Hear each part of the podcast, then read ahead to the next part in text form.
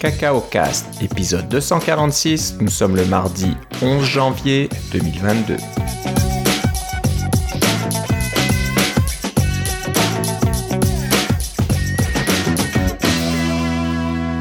Bonjour et bienvenue dans ce nouvel épisode de Cacao Cast. Comme d'habitude, Philippe Casgrain est avec moi. Comment ça va, Philippe? Euh, bonne année, Philippe.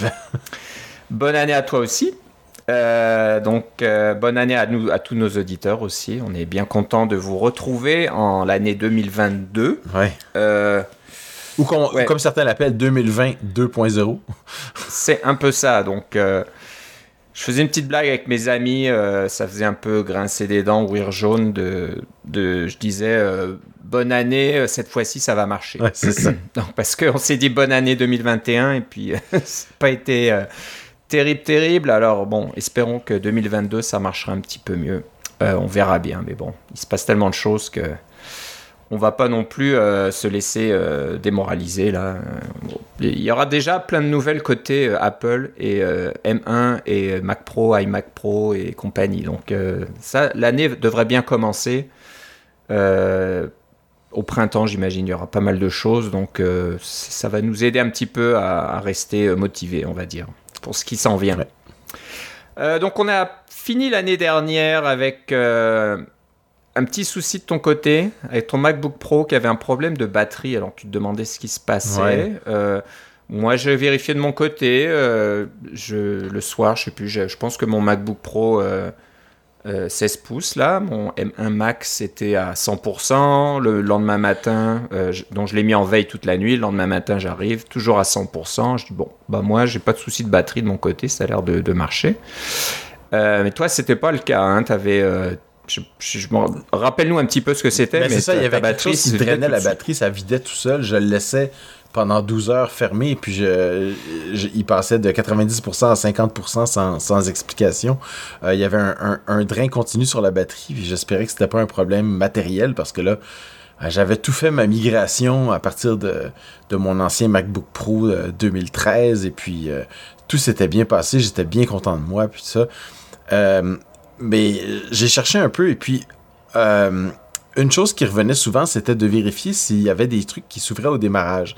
Et puis, moi, j'avais passé beaucoup de temps, évidemment, à éplucher tous les logiciels, m'assurer que ce soit des logiciels natifs. Je n'ai toujours pas installé Rosetta sur, ma, sur cette machine-là.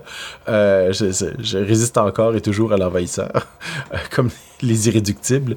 Euh, et puis, euh, j'ai quand même remarqué qu'il y avait des applications qui étaient installées qui avaient euh, qui s'étaient mises en ouverture au démarrage. Et puis ça c'est des applications que j'avais depuis un certain temps. Je les avais sur mon autre ordinateur.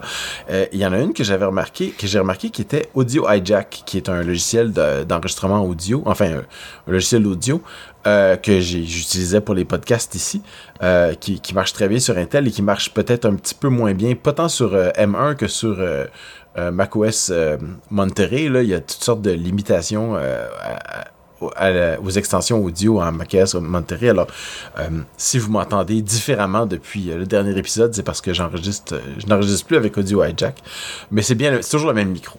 Euh, tout ça pour dire que Audio Hijack se, lançait au démarrage, ce qui était pas, ou un, petit programme d'aide d'Audio Hijack se lançait au démarrage, ce qui en soi ne semblait pas être un problème parce que, bon, je n'utilisais pas euh, Audio Hijack, mais il était là. Et euh, finalement, j'ai juste décidé de l'enlever et euh, de, de, de l'ouverture au démarrage. Et depuis ce temps-là, j'ai eu zéro problème de batterie. Donc, il devait avoir quelque chose dans ce petit programme qui était un, un, assistant d'Audio Hijack qui dit Audio Hijack n'est pas complètement installé parce que j'avais pas réussi à l'installer au complet à cause de macOS Monterey et je voulais pas faire toutes sortes de, de, de simagrées pour l'in- pour l'installer tel que, tel que décrit sur le site web d'Audio Hijack. Et euh, je l'ai juste désinstallé. Et puis là, ça n'a pas, causé de problème. Et il devait tourner en rond, euh, essayer de se trouver euh, quelque chose qui était installé alors qu'elle ne l'était pas. Et consommer de la batterie pour ça, c'est un peu euh, c'est un peu dommage. Je sais pas si je vais écrire à, à Rogue Amoeba pour leur, pour leur dire, mais là, en ce moment, ils sont pas très très hauts dans mes, dans mes pensées, dans, mes, dans mes grâces, disons. Mais là, pour le moment, j'ai pas de problème de batterie. Ça dure vraiment longtemps quand entre les, les moments où il est branché. C'est. Euh, tout à fait acceptable. Et puis je suis encore euh, bien, euh, bien à l'aise avec le, le, modèle que j'ai choisi qui a un gros disque dur de, de, de 2 Teraoctets et 32 Go de mémoire qui est à 14 pouces. Tout ça dans un package de 14 pouces, c'est incroyable. J'en suis encore bien satisfait. Alors quand tu regardais dans le moniteur d'activité, ça montrait pas que Audio Hijack prenait du CPU. Non, parce que c'est un, c'est une application, c'est un, une application d'aide. Hein, c'est ces petites applications d'aide là. Alors ça sortait pas directement dans le, dans le, le truc d'application. Je sais pas pourquoi là. C'est un processus. Peut-être que j'ai pas assez creusé non plus là, mais je le voyais pas comme s'il utilisait parce que des fois, on verrait qu'il y en était un à 100% de CPU. C'est la première chose que j'ai cherché, puis je l'ai même pas vu là. Donc, ça doit être quelque chose d'autre, euh, un peu plus bas niveau, des choses comme ça qui étaient qui avait été installé sur mon ancienne machine et qui fonctionnait et qui avait été transféré par le l'assistant de migration euh, sur la nouvelle machine et qui est un peu euh, peut-être un peu plus caché ou quelque chose comme ça ou un peu plus un peu moins visible. Mais j'ai pas vraiment d'autres explications autres que euh, l'explication de base qui est regardez vos, programmes qui s'ouvrent au démarrage et puis s'il y en a que vous voulez pas, enlevez-les tous d'abord et puis remettez seulement ceux que vous voulez euh, ou ceux qui sont vraiment nécessaires et puis vous allez voir, vous allez peut-être voir que vos problèmes de batterie vont se régler.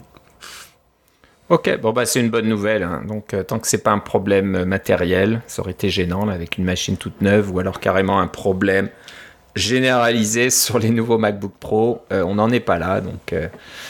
Coup de, chance pour tout le monde. Euh, voilà, si vous avez des problèmes de batterie, regardez un petit peu votre configuration, euh, vos logiciels, euh, ce, qui, est branché, etc.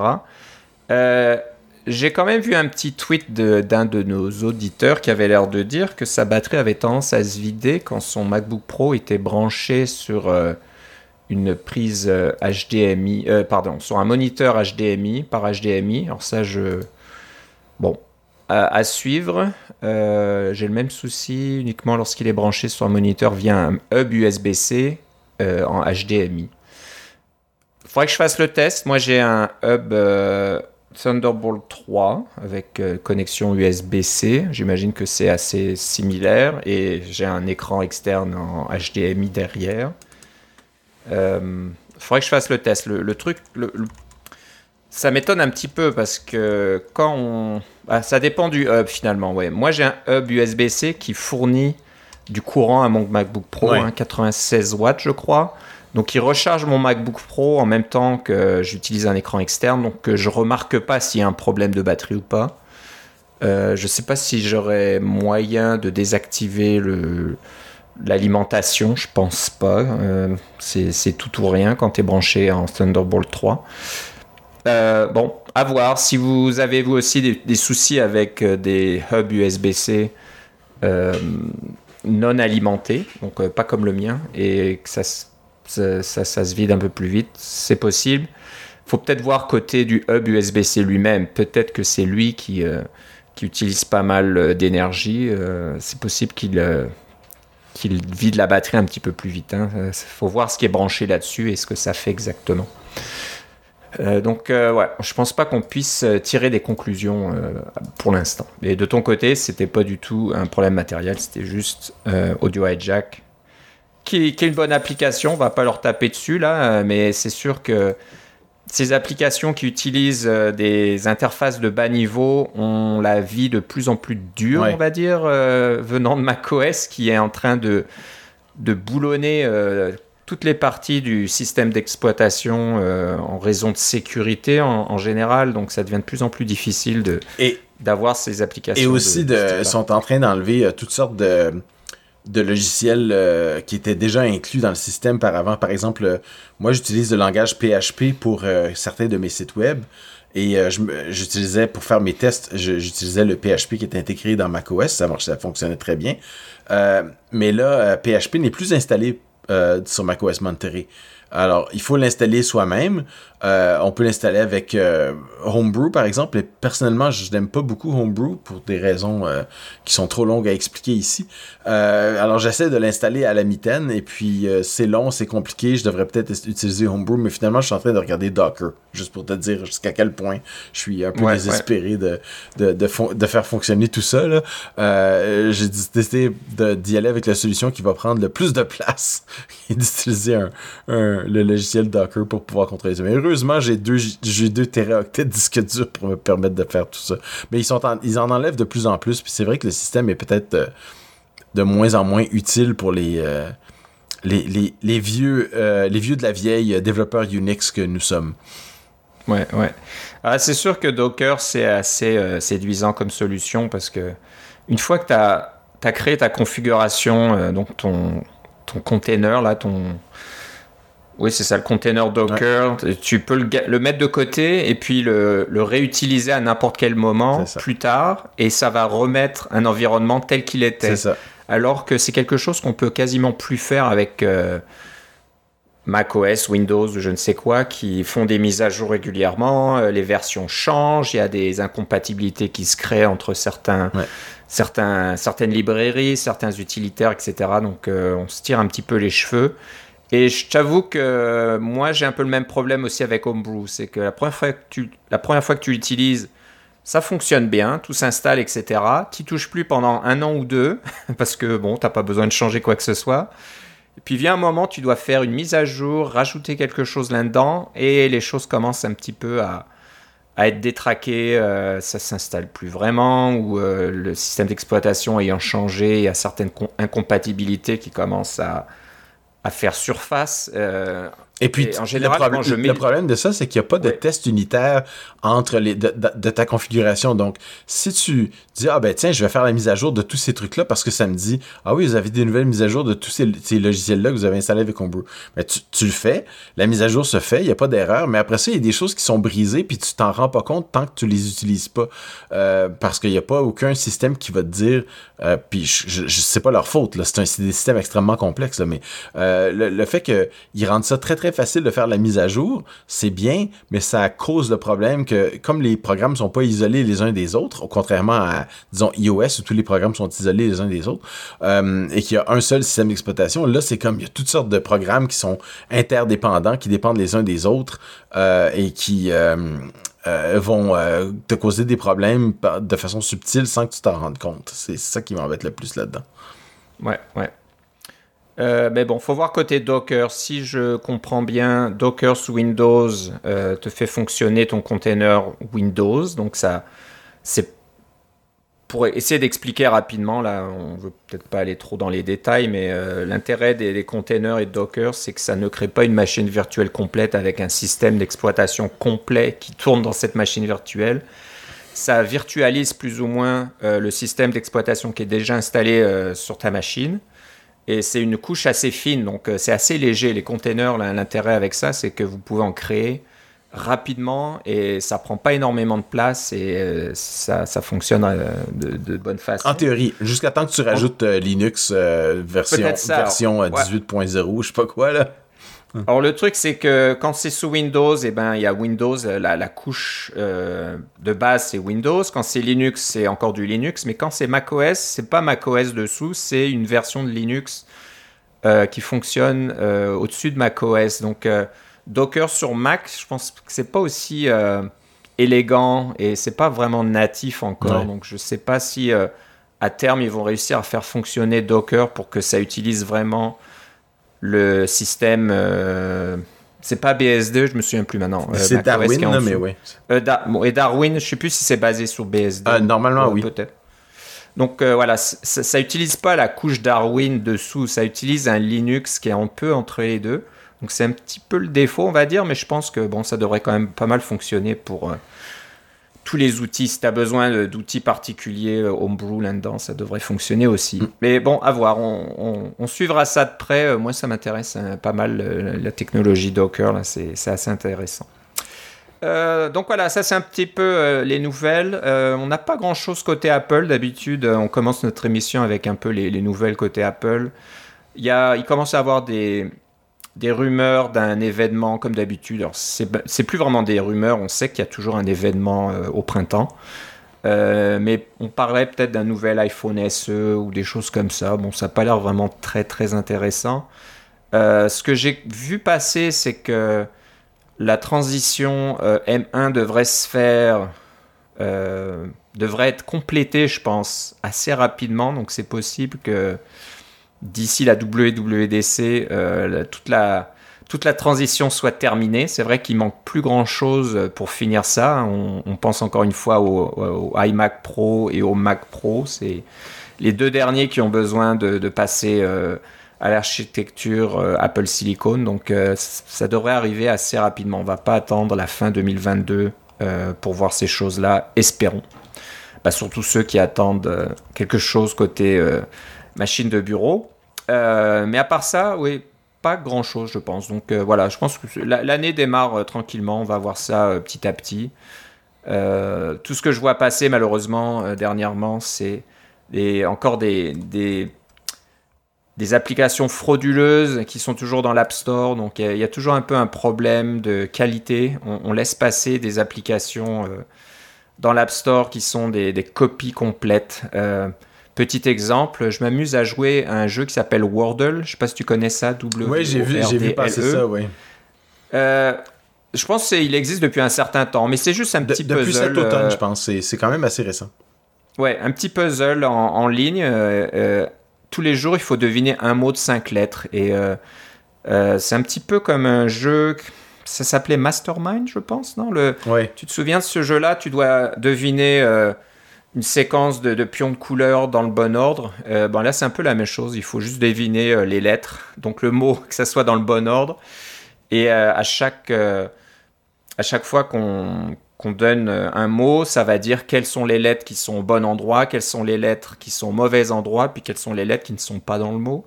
Donc euh, voilà, j'ai commencé à jouer ça depuis euh, quelques jours, et puis tous les jours, c'est ma, ma, petite pause, on va dire, entre guillemets, ma petite pause café. Je vois pas de café, mais je fais mon petit jeu comme ça, c'est rigolo. mais bon, il y en a qui ont vu que ça avait du succès, donc il y a, y a, pas mal de clones de ce jeu-là qui sont... qui commencent à arriver sur l'App Store, à des prix euh, assez élevés, ou même, euh, je crois qu'il y en a qui essayent d'avoir des, des, des, pas des abonnements, on appelle ça des, des, des paiements. Euh, oh oui, c'est ça, des, des paiements, intégrés. Paiements intégrés, ce genre de trucs, bon.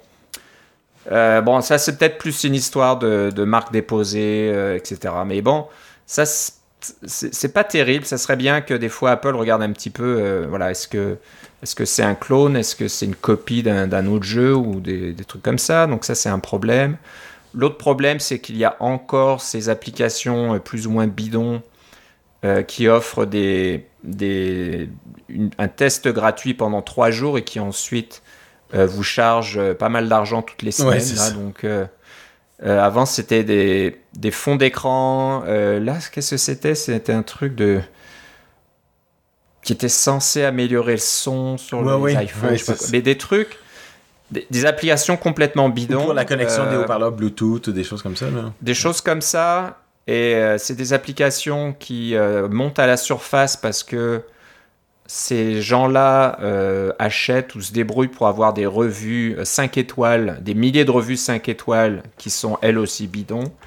Bien sûr, l'application monte en haut des listes. les gens regardent comme ça par curiosité. Euh, il se rend compte que ça fait pas grand chose, mais euh, bon, l'application se débrouille plus ou moins à vous, à vous faire dire oui euh, quand il y a une fenêtre qui vous demande de vous abonner. Alors, je sais pas si la façon de présenter la fenêtre prête à confusion, c'est pas trop où il faut cliquer. Et on se retrouve donc à avoir un abonnement hebdomadaire de 5-10 dollars par semaine pour quelque chose qui sert à rien. Et j'en sais quelque chose que mon fils a, il y a 2-3 ans, là, il, avait installé une de ces applications. Et euh, à la fin du mois, je vois ma facture iTunes là, euh, apparaître et je dis mais c'est quoi cette application qui me chargeait, je sais plus moi, 10, dollars comme ça à la semaine? Je dis mais c'est quoi ce truc là Et euh, bon, j'ai réussi à me faire rembourser parce que j'ai écrit à Apple en disant non, c'est quoi cette application? C'est une, une arnaque, quoi, ça devrait pas exister. Et c'était il y a 2-3 ans, voire plus. Et on est là, voilà, début 2022, et c'est toujours un problème qui n'est pas réglé. Et, ça, j'en reviens pas. C'est que apparemment, c'est relativement facile de, voir ces applications dans l'App Store. Euh, ça prend pas euh, des détectives privés là pour trouver ça. Il y a, un développeur, je me souviens pas de son nom, on essaiera de le, peut-être soit mettre dans les notes ou en parler la prochaine fois. Mais je sais qu'il y a un développeur d'application qui lui euh, est, est, assez bon à, trouver ces, applications euh, d'arnaque là. Et apparemment Apple n'arrive pas à les trouver, ou ça n'a pas l'air désintéressé de, de faire le ménage à ce niveau-là, et je trouve ça bien dommage. Donc voilà, si c'est un truc qu'on peut espérer pour cette nouvelle année, c'est peut-être qu'Apple fasse un peu le ménage et qu'on n'ait plus ces applications là de d'arnaque qui sont un peu partout sur, sur l'App Store. C'est vraiment dommage. Euh, ça, ça, ça, va pas avec euh, l'idée d'un de, App Store qui est surveillé, contrôlé. Il y, en a des règles. Hein. On, rend la vie très difficile aux développeurs euh, honnêtes hein, qui essaient de, de, faire quelque chose. Et bon, on en a parlé de nombreuses fois de, de, règles un peu idiotes là, qui empêchent des développeurs de, faire des mises à jour ou de, de pouvoir vendre leurs applications.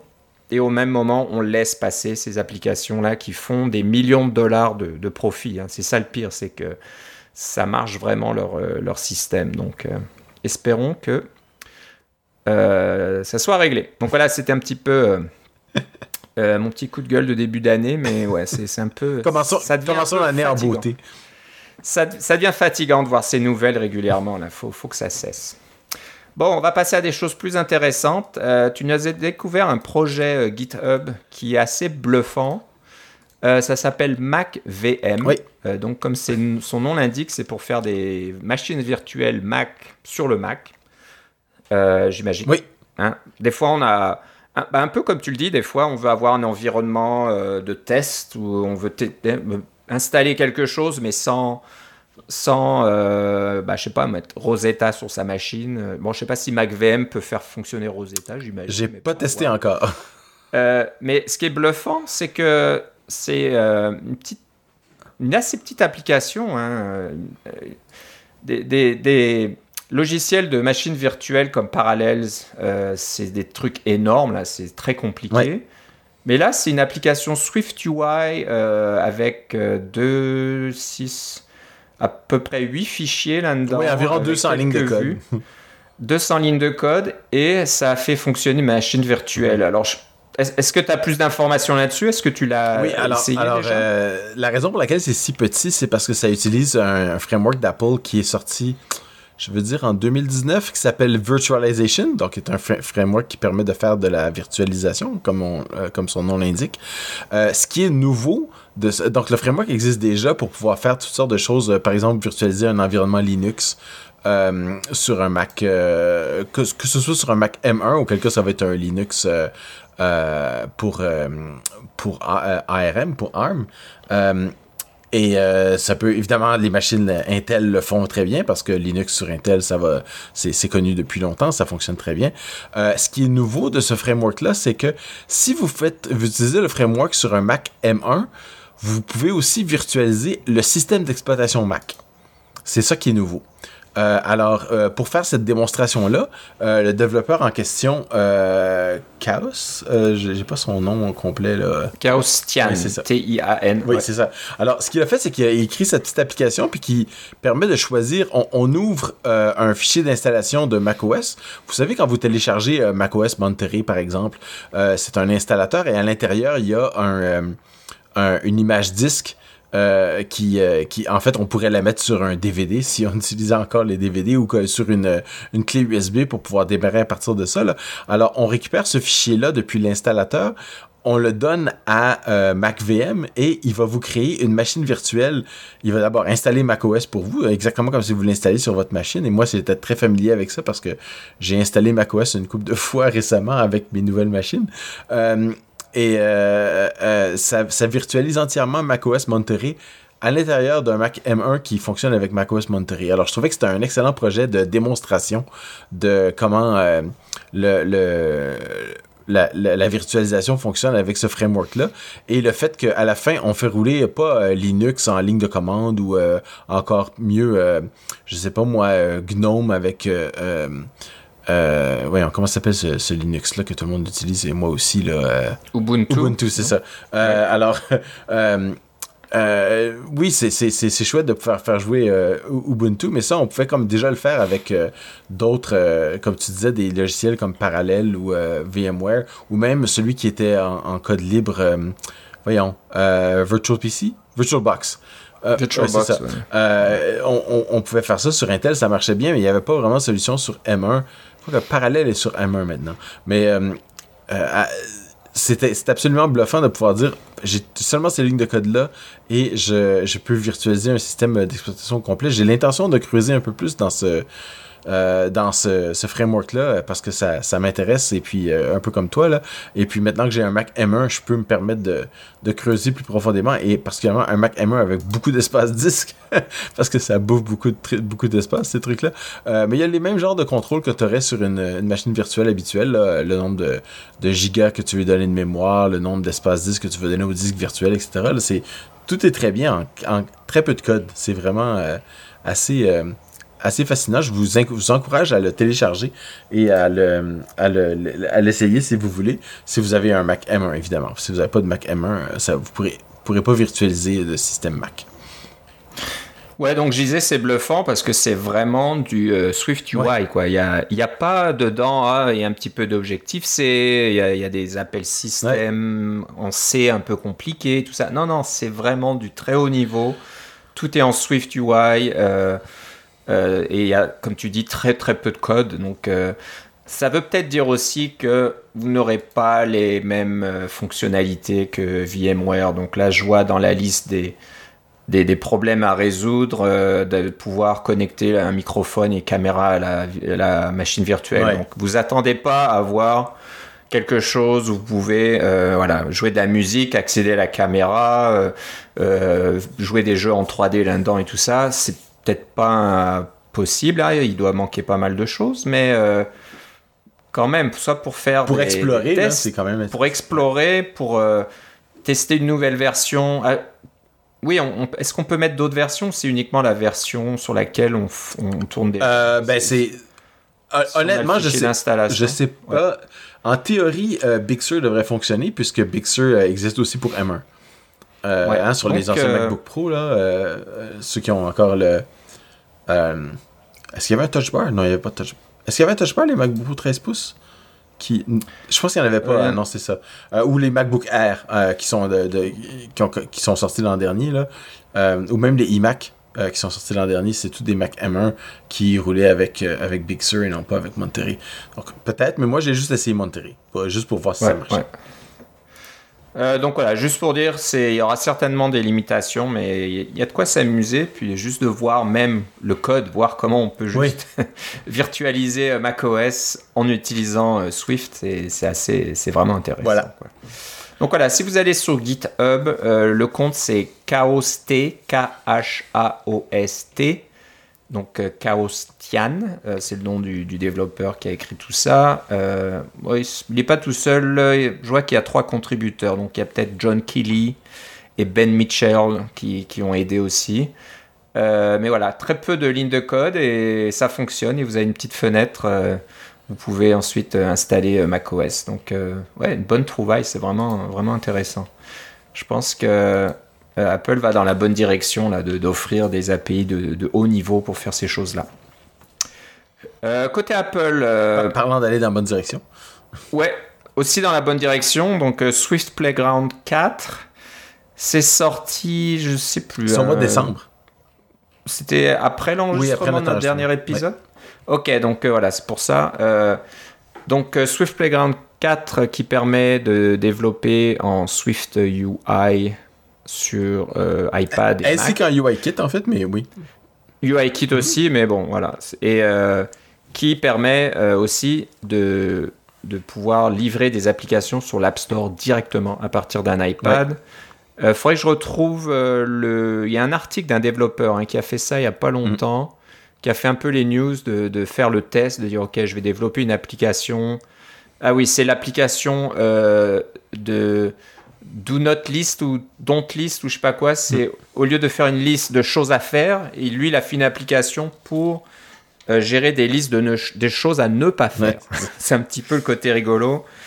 Euh, un, les to-do list, là, les fameuses euh, listes de courses, etc. C'est en général le projet, le plus simple ou c'est un des projets qu'on va faire sur euh, une nouvelle plateforme ou avec un nouveau langage, etc. C'est souvent une des premières applications euh, à laquelle on pense. Oui, parce que c'est une application qui est quand même intéressante. C'est tout le monde en a besoin. Et puis euh, il y a quand même plusieurs concepts qui sont intéressants là-dedans. De dire qu'on a des on a, on a des données qui sont entrées par l'utilisateur, on a des données qui sont modifiées, on a des, données qui sont on, doit garder un, un, historique de ce qu'on a fait. On peut présenter les, les affaires dans un certain ordre, on peut vouloir réordonner des données. Ça, ça, ça touche quand même beaucoup de choses de la, euh, de, la programmation de base sur euh, mobile qui... Euh, c'est un petit projet intéressant, là. Ouais, ouais. Alors, je pense que tu parles, j'essaie de trouver. Mais ben, moi, moi, ce que j'ai fait, c'est que j'ai installé Swift Playground sur mon, Tout mon, Mac, mon iPad Pro, qui est un iPad Pro de, de première génération.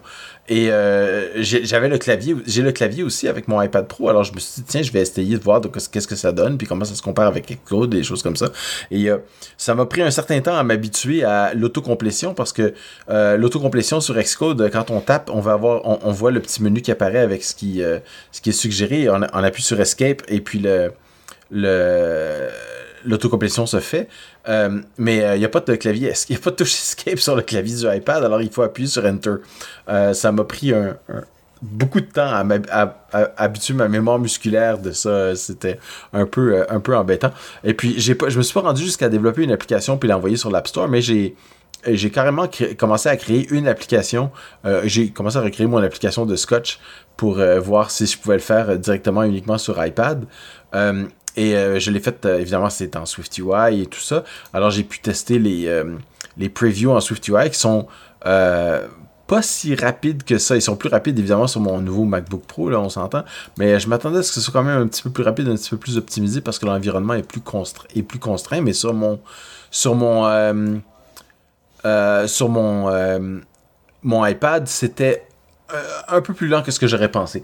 Et puis des fois, euh, le, programme se mettait à pas planter, mais disons, il prenait un temps fou à faire des, des tâches simples.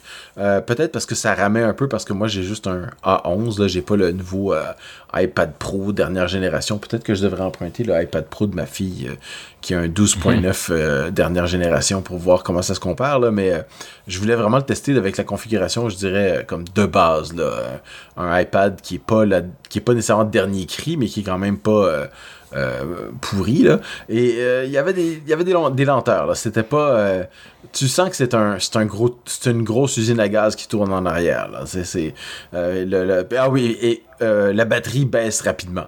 ça, c'est ce que j'ai remarqué aussi. Sur mon iPad, là, euh, j'avais, j'avais roulé quelques minutes et puis, voyons, j'ai déjà perdu 5% de batterie. C'est quoi ce truc-là? Ça, m'arrive jamais. Sauf quand je fais juste regarder des, des, vidéos en, en, faisant du doom scrolling, là, ça, ça, ça, mange, ça mange énormément de batterie. Mais c'était un peu le même, euh, la même quantité de batterie. C'est, ça m'a été, c'était un peu surprenant. Mais bon, je pense que je vais continuer à le, regarder puis peut-être faire un essai un peu plus un peu plus approfondi de voir comment je pouvais faire de, A à Z, un peu comme le développeur que tu as trouvé euh, euh, qui, qui, a fait ça et qui a un peu documenté ce qu'il a fait. Mais moi, je me suis pas rendu jusqu'à la fin, mais j'ai quand même trouvé l'exercice intéressant. Puis je vous encourage, si vous avez un iPad le moindrement récent, et préférablement avec un clavier parce que si vous n'avez pas de clavier, votre clavier virtuel va prendre la moitié de l'écran. Alors ça, ça rend les, choses un peu plus difficiles. Mais quand on a un clavier euh, physique, c'est euh, ma foi, c'est quand même assez agréable, même sur un écran de 10 pouces, de pouvoir euh, avoir nos, notre, différents, notre projet. Le, ça ressemble un peu à un Xcode allégé. Là, puis les euh, ça fonctionne bien avec le toucher. On peut euh, agrandir des fenêtres, déplacer des... Pas des fenêtres, mais disons les, différentes colonnes, les changer de, largeur et puis euh, les agrandir, les rapetisser, mettre un peu plus en plein écran et des choses comme ça. ça ma foi, ça, ça va assez bien. Et faire tourner... Ah oui, ce qui prenait du temps aussi, des fois, c'est quand on veut faire tourner le programme, en fait, il doit le compiler et l'envoyer dans un environnement pour le, pour l'exécuter en même temps que le, débugger. ça, ça pouvait ramer pas mal sur mon sur mon pauvre euh, iPad Pro euh, d'il y a euh, environ 3 ou 4 ans, là, avec le A11. Ça, ça j'ai trouvé que ça, ramait. Ça, ça, ramait. mais pour le reste, j'ai trouvé, je vous encourage à acheter un coup d'œil si vous avez ce genre de machine, particulièrement avec un clavier. Ouais, et ce qu'il faut savoir, c'est que le projet est, reste compatible avec Xcode. Hein, donc on peut rebalancer le projet dans Xcode, travailler dessus, et le remettre sur l'iPad. Donc euh, ça J'ai lu fonctionne ça, dans mais je l'ai pas fait encore parce que je, Ouais. me, je me demande un peu comment le mécanisme fonctionne. Est-ce qu'on le stocke dans iCloud? Est-ce qu'on le stocke dans le, la, la partie euh, fichier de votre, euh, votre iPad? Là, je, me, je me suis pas rendu là. J'ai essayé de rester uniquement sur l'iPad. Ouais, je sais pas trop, ouais, parce que j'ai cru comprendre que Git n'est pas super. Non, ça c'est.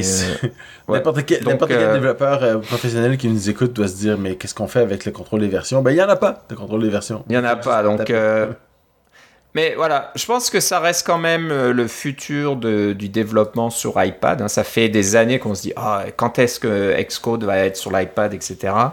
Moi, je doute qu'il y aura un Xcode complet sur l'iPad. Il faudra probablement se contenter de. Ben, avoir, mais si avoir la Apple- perf- la- la- la- les problèmes de performance que j'ai avec, avec euh, Playgrounds, euh, ouais, Ouais. je dirais euh, que c'est Ouais. peut-être ça. Mais euh, je pense qu'ils vont continuer à travailler dessus et Playground va devenir de plus en plus complet avec plus en plus d'outils. Il y aura peut-être un jour support de, de contrôle de version. et Mm, ouais, ces c'est ça, ça va être le GarageBand au lieu de, de comment s'appelle le- l'autre logiciel de- d'édition Ouais, je pro, sais. là, euh. Ouais, ouais, ouais. hein. Je me souviens plus exactement. C'est pas Final Cut, c'est l'autre. Ouais, mais c'est ça. euh, voilà. Ouais, c'est ça, ça, va- ça va être, ça va être le iMovie de Final Cut. on peut faire bien des choses. ça. Moi, je- j'utilise iMovie régulièrement et je suis toujours impressionné par ce qu'on peut faire avec là, euh, pour le résultat fini. Là. Alors, euh, j'ai pas besoin de Final Cut. Puis, euh, c'est, je, je pense que la- le, le commun des mortels qui veulent euh, toucher un petit peu à la programmation euh, ou qui veulent faire des, des applications natives qui sont pas des applications euh, web, là, Swift Playgrounds, tu peux faire quand même beaucoup de choses avec ça. Fait que ouais, Ouais, je ouais. dirais que c'est le, c'est le iMovie au Final Cut. Ouais. Mais voilà, donc comme tu disais, si ça vous intéresse, voilà, votre iPad est un petit peu ancien, là, ça va être peut-être problématique. Donc euh, à, voir de, de s'équiper d'un iPad Pro M1 euh, assez récent, là, ou les dernières générations pour que ça fonctionne euh, aussi bien que sur un Mac. Donc voilà, dans les notes de l'émission, je vais mettre le lien sur ce développeur qui a fait l'application To Don't, euh, si je dis pas de bêtises. Donc c'est euh, une liste de choses à ne pas faire. Donc euh, et il y a, il y a tout un blog euh, qui parle du du développement et de ces choses-là, je crois. Euh, avec une petite vidéo qui explique euh, comment ça fonctionne. Ça utilise Core Data quand même. Donc euh, c'est assez complet, Ouais. ça peut faire pas mal de choses. Intéressant tout ça. Bon, on va finir par des deux petites astuces. Euh, la première, c'est une astuce euh, pour macOS. Euh, euh, c'est une astuce, une astuce qui vient de Guy ou Guy Rambo, Guy. je sais pas comment. Guy, Guy, Guillerme, Ouais. donc c'est Guillerme Rambo, qu'on connaît bien, qui, qui, qui nous dégote toujours des bonnes choses, qui est très bon à aller fouiller dans les frameworks d'Apple et à découvrir euh, certaines chaînes de caractères qui vont nous faire nous deviner qu'un nouveau Mac ou un nouvel iPad va sortir bientôt ou, une- ça. ou des lunettes euh, en réalité augmentée ou je ne sais quoi euh, Ou des que- nouveaux AirPods. Ça, c'est son. voilà. Apple a, a toujours du code un peu en avance qui, sont, qui ont déjà des, des supports de, de nouveaux, de nouveaux appareils qui sont pas encore en vente. Euh, mais si on cherche un petit peu, euh, Guy est très bon pour ça. Euh, mais là, c'est c'est pas pour ça dont, pour- dont on parle de lui. C'est qu'il a une petite, une petite astuce pour le crash reporter. Ouais. C'est ça? Donc, que moi, j'ai traduit par les dialogues de plantage. les dialogues de plantage. Donc, d'habitude, comment ça marche quand tu as un Ben, plantage? vous avez sûrement remarqué, si vous utilisez un Mac depuis, euh, depuis le moindrement de temps, que quand une application a planté, euh, euh, vous avez un, dialogue qui apparaît, une, boîte avec un message qui dit l'application telle chose a, euh, a, planté, voulez-vous envoyer un rapport à Apple? Et puis là, cette, boîte-là, ben, elle est, elle est d'abord, elle est devant tous les documents parce qu'elle est apparue quand vous avez essayé de lancer ou de vous avez- venez de quitter l'application, mais aussi, comme c'est pas une, une, un, un- c'est un dialogue ordinaire, il peut se retrouver caché derrière toutes sortes d'autres choses et puis vous le verrez pas parce que vous avez des tas de fenêtres et des choses comme ça. Euh, et en plus de ça, ben, c'est barbant d'avoir ce genre de dialogue-là. Quand on essaie de fermer notre ordinateur, il faut aller fermer le, dialogue, etc. ou fermer la session. Là, il faut fermer le dialogue. Bref, c'est, c'est embêtant. Euh, ce que... euh, Guy a trouvé, c'est euh, une simple petite commande qui vous permet d'avoir ce dialogue-là sous forme de notification. Donc, dans votre coin en haut à droite, vous allez avoir une notification et dans la notification, vous allez avoir tous les contrôles possibles pour pouvoir euh, envoyer à Apple inspecter le, crash et des choses comme ça que vous aviez avant. Mais vous avez, avant d'avoir le dialogue, vous avez la notification. Alors, je trouvais ça quand même assez bien. Euh, surtout que si on manque la notification, euh, bien, elle apparaît dans la liste des notifications quand on reclique sur l'horloge pour avoir toutes les notifications. Donc, on peut, on peut facilement revoir la notification ou revoir qu'est-ce qu'elle est et cliquer dessus pour avoir les détails. je trouvais ça quand même astucieux. Ouais, donc c'est un default write. Euh, tout bête là. Pour le Finder. ça sera, ouais, ça sera dans, dans les notes de l'émission aussi. Donc si si vous testez beaucoup de choses ou vous avez des applications qui crachent assez régulièrement et que ça commence à, vous, vous embêter un petit peu là, euh, vous pouvez utiliser cette commande pour que ça aille euh, dans les notifications en haut à droite et que ça vous gêne un petit peu moins.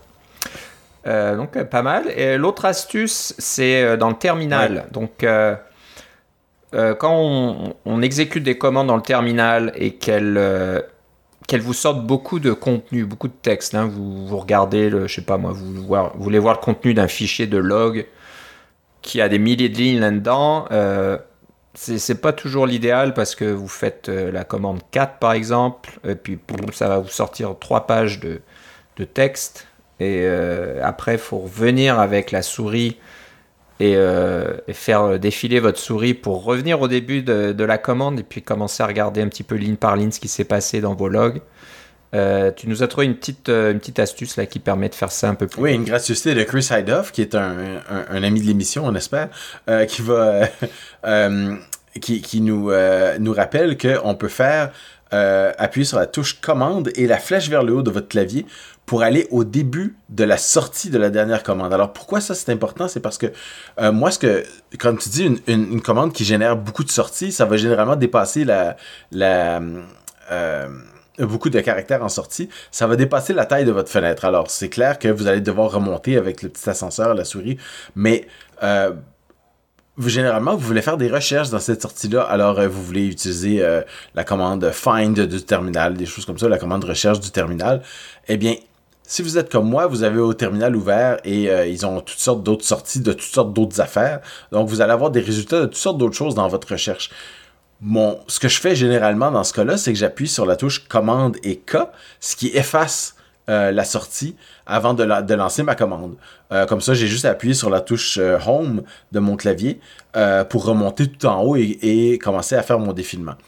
Euh, ça, c'est simple, ça marche bien. Mais il y a deux problèmes. Le premier, c'est que je le fais pas tout le temps. Alors, quand j'ai fait rouler la commande puis j'ai oublié, ben, il faut que j'efface tout et je recommence à faire rouler la commande. Et puis, c'est une commande qui prenait un certain temps à rouler, ben, c'est dommage. Euh, et puis, la deuxième, c'est que, en faisant ça, évidemment, on efface tout le, le, texte qui, qui, qui, avait été euh, imprimé par, avant. et, évidemment, la commande le dit, hein, c'est clear pour, pour tout effacer. Euh, euh, commande K. Mais des fois, j'aimerais ça quand même conserver ce qu'il y avait là parce qu'il y avait peut-être des informations intéressantes que je voulais comparer ou des choses comme ça. Je veux pas nécessairement créer une nouvelle fenêtre, etc. Là, euh, ou je veux pas penser à tout ça. donc, quand j'ai réalisé que l'astuce de, Chris était aussi simple que de faire commande flèche vers le haut pour revenir au début de la sortie, euh, ça, a changé mon monde. J'ai plus besoin de nettoyer mes fenêtres euh, aussi régulièrement euh, avec la commande Clear. Et puis, je peux commencer à, à relire mes sorties interminables beaucoup plus facilement. Voilà, donc c'est tout bête, mais encore un raccourci clavier méconnu, on va dire, mais qui peut vraiment nous aider et nous faire gagner beaucoup de temps. Méconnu, c'est ça qu'on fait. Ce, sont des remarquables oubliés. Ouais, ouais. Il y, en a tellement. Oui, c'est ça. Voilà, donc euh, bah, c'était euh, le tout là pour notre émission de rentrée, de début d'année. Euh, donc on aura probablement plus de choses à, à discuter la prochaine fois, mais c'est un, bon début. Et la prochaine fois, j'espère que je vais être dans mon nouveau studio. Alors, ouais, j'ai hâte, hâte, de voir ça. J'espère que ça sera pas trop écho, par exemple. mais ça, on verra.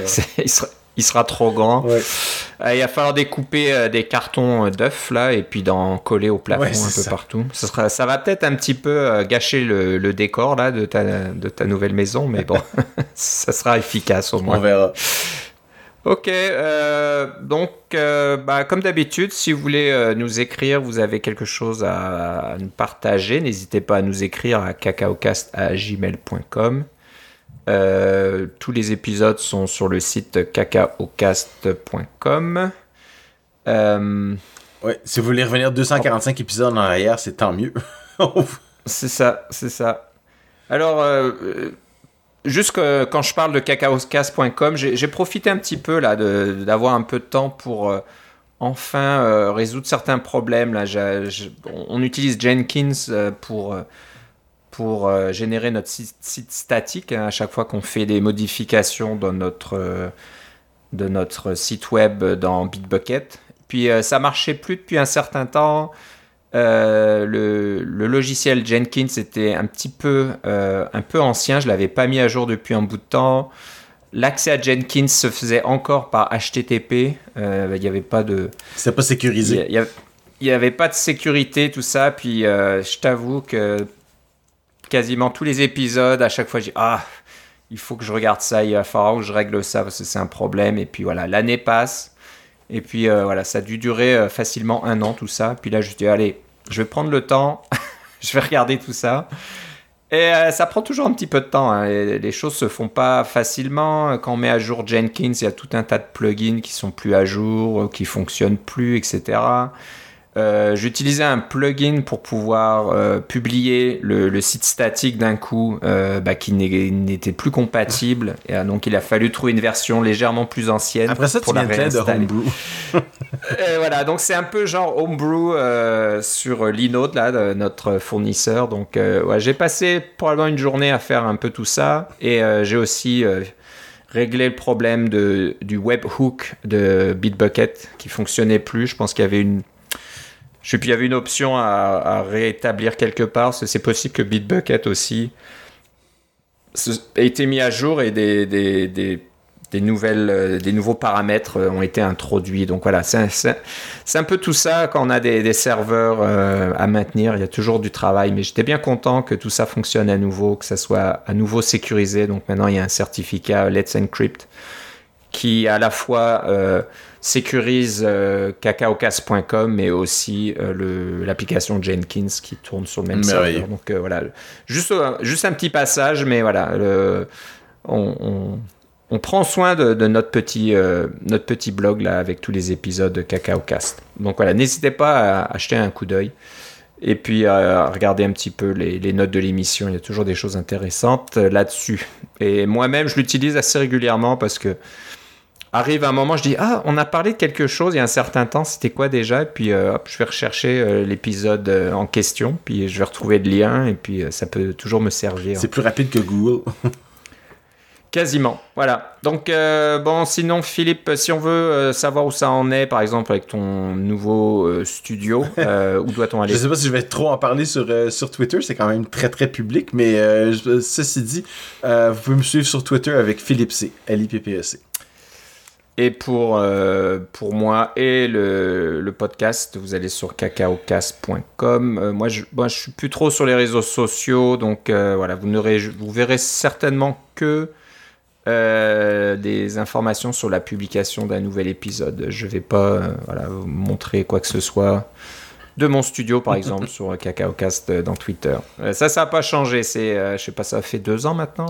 ouais que je suis plus trop sur les réseaux sociaux et puis euh, ben je je le regrette pas. Je pense que les choses s'arrangent, se sont pas spécialement arrangées là-dessus. Ah, moi, je reçois des, euh, des petites notes d'auditeurs et je peux interagir. Ça, marche assez bien. Ouais, ouais. Bah, merci de faire ça pour moi. Moi, j'essaye euh, quand même. Je vais de temps en temps sur le, le compte CacaoCast pour voir s'il y a quelque chose. pas souvent, mais voilà, une fois toutes les deux semaines, on va dire, deux trois semaines quand on va euh, publier un nouvel épisode. Euh, mais heureusement que tu continues parce qu'on n'aurait pas tous ces euh, super sujets à partager si tu ne les trouvais pas comme ça sur le fil de, de, ton Twitter. bah voilà, encore une fois, on veut souhaiter une bonne année à tous nos auditeurs. On va continuer à enregistrer, publier nos épisodes toutes les trois semaines. On essaie de, s'y tenir. Et puis voilà, donc euh, comme je disais au début, euh, on a hâte de voir ce qui va se passer côté transition M1. Oh oui. Euh, de, voir, de voir ces nouveaux super M1 euh, en double et en quadruple. Ça, ça va être vraiment intéressant de voir le genre de performance qu'on va atteindre avec cette architecture. Voilà, bon bah c'est tout aujourd'hui. Pour aujourd'hui, je te remercie Philippe. Et moi aussi, Philippe. On se reparle une prochaine fois. Salut.